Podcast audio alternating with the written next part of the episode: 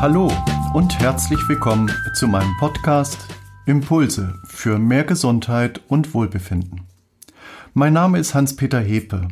Ich bin systemischer Berater, Präventologe und Psychotherapeut. Und in meinem Podcast Impulse dreht sich alles um das Thema Lebensnöte und Gesundheitsprobleme aus der Sicht der systemischen Therapie und Beratung.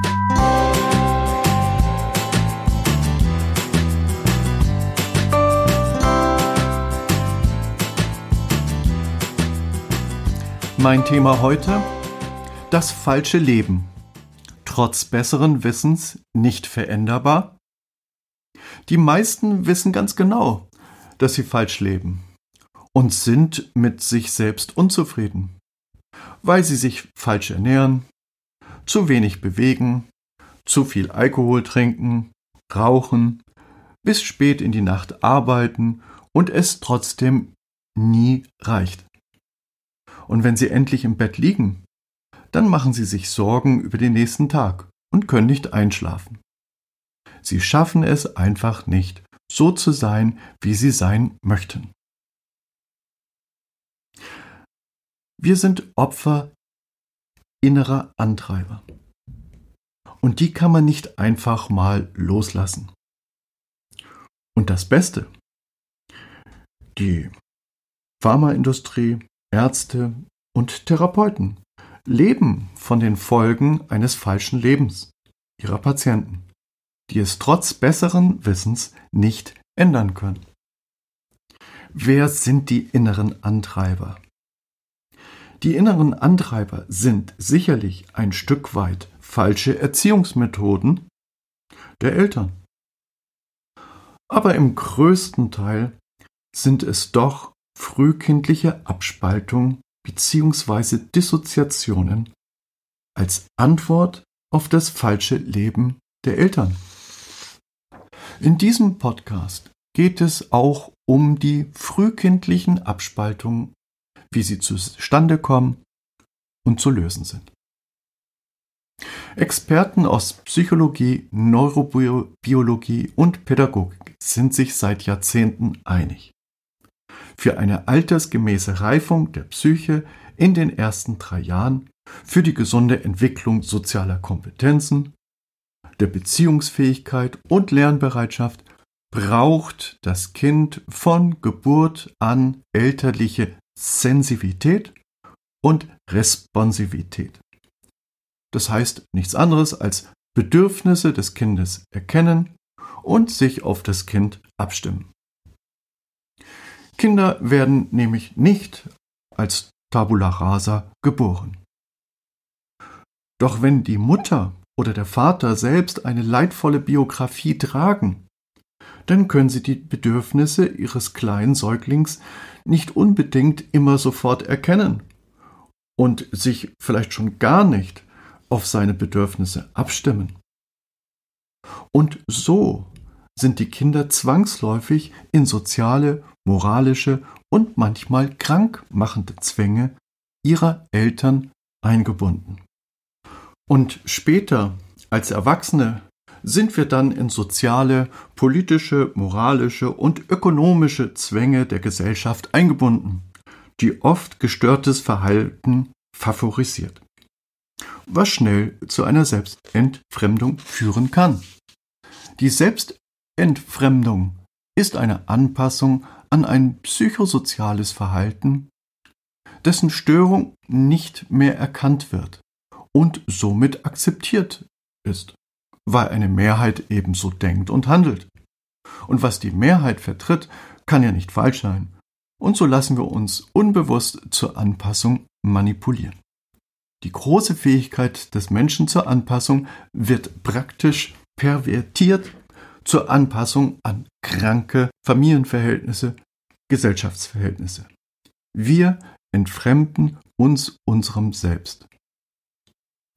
Was ist nun die stärkste Antriebskraft für eine frühkindliche Abspaltung, Dissoziation? Der Hirnstamm des kleinen Säuglings ist andauernd reflexartig damit beschäftigt, das innere Milieu mit dem äußeren Milieu abzugleichen und unter allen belastenden Umständen ein Wohlsein zu finden. Nicht Liebe und Glück sind die stärksten Antriebskräfte, sondern der Schutz vor Unwohlsein, Not und Schmerzen. Das Säugetier Mensch ist von Geburt an auf Selbstschutz und die Vermeidung von Not und Schmerz fokussiert. In Symbiose, in Kooperation mit der Mutter. Das ist der entscheidende Punkt. Auf eine mangelhafte Sensibilität der Mutter kann der Hirnstamm des Säuglings zum Selbstschutz mit einer Abspaltung, mit einer Dissoziation reagieren. So zum Beispiel den Mororeflex, ein frühkindlicher Reflex. Es ist die Furcht, den Halt zu verlieren und der Hirnstamm spaltet einfach diesen grundsätzlichen Mororeflex ab. Oder äh, die Wut, wenn die Bewegungsfreiheit eingeschränkt wird kann der Hirnstamm einfach abspalten. Oder spaltet die Liebe zum Beispiel ab. Die Liebe ist ja die Ermutigung, keine Fronten aufzubauen und wird einfach abgespalten.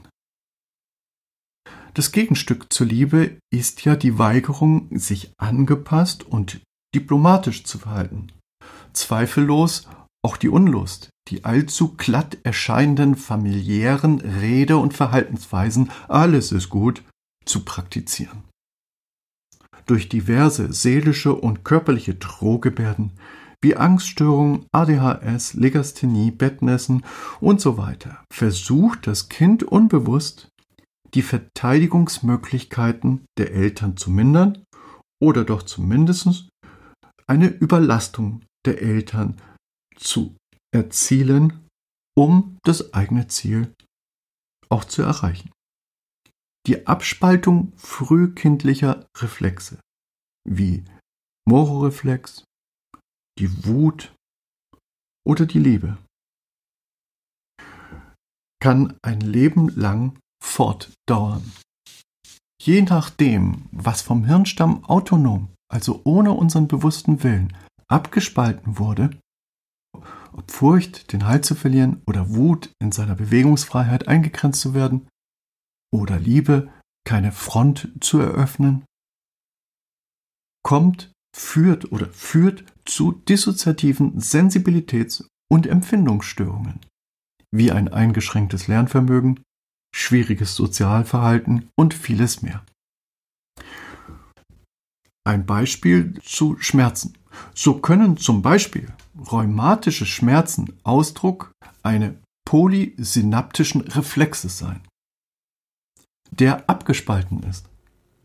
Das muss zwangsläufig zu kognitiven Verzerrungen führen, in deren Folge es nicht zu endenden, wollenden rheumatischen Schmerzen im Körper kommt, wo biologisch nichts Schmerzhaftes zu finden ist. Es ist eben dann eine kognitive Verzerrung.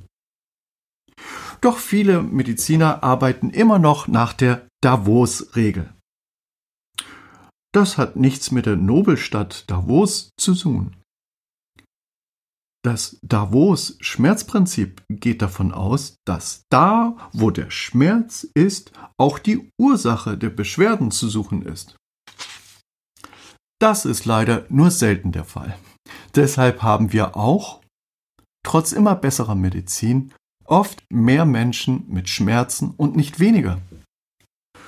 So können sie zum Beispiel Schulterschmerzen haben und die Ursache kann ihre verkürzte Wadenmuskulatur sein. Nochmal zusammengefasst. Was aus medizinischer Sicht unverständlich wirkt, lautet neben lebensnah zusammengefasst. Liebe und Frieden sind für Menschen, die im falschen Leben leben, eine Bedrohung, weil sie damit an die Lieblosigkeit und die seelischen Verletzungen, die sie in frühester Kindheit erlitten haben, schmerzvoll erinnert werden. Und wenn wir uns trotz aller Lieblosigkeit bemühen, Liebe zu bekommen, führen unsere scheinbar falschen Bemühungen zu Süchten jeglicher Art. Und damit nicht genug. Mit den abgespaltenen Affekten reagieren wir uns projektiv an unseren Kindern oder Partnern ab und schreien plötzlich, ich hasse dich, obwohl sie selbst gar nicht gemeint sind. Oder introjektiv reagieren wir uns an uns selbst ab. Ich hasse mich. In Wirklichkeit sind in diesem Moment nicht unsere Kinder, Partner oder wir selbst gemeint, sondern unsere Eltern mit ihrem falschen Leben. Gesundung ist eine mühevolle, aber auch erkenntnisreiche Verarbeitung und regulierter Umgang mit der Selbstentfremdung, um die eigenen verborgenen Abspaltungen des falschen Lebens nicht mehr projektiv an uns und anderen abzureagieren. Zögern Sie nicht länger, sich in einem ersten kostenfreien Kontakt per Telefon oder per E-Mail über die Möglichkeiten einer systemischen Beratung zu informieren. Besuchen Sie meine Homepage hepe.de oder schreiben Sie mir eine E-Mail an info.hepe.de. Bleiben Sie gesund, Ihr Hans-Peter Hepe.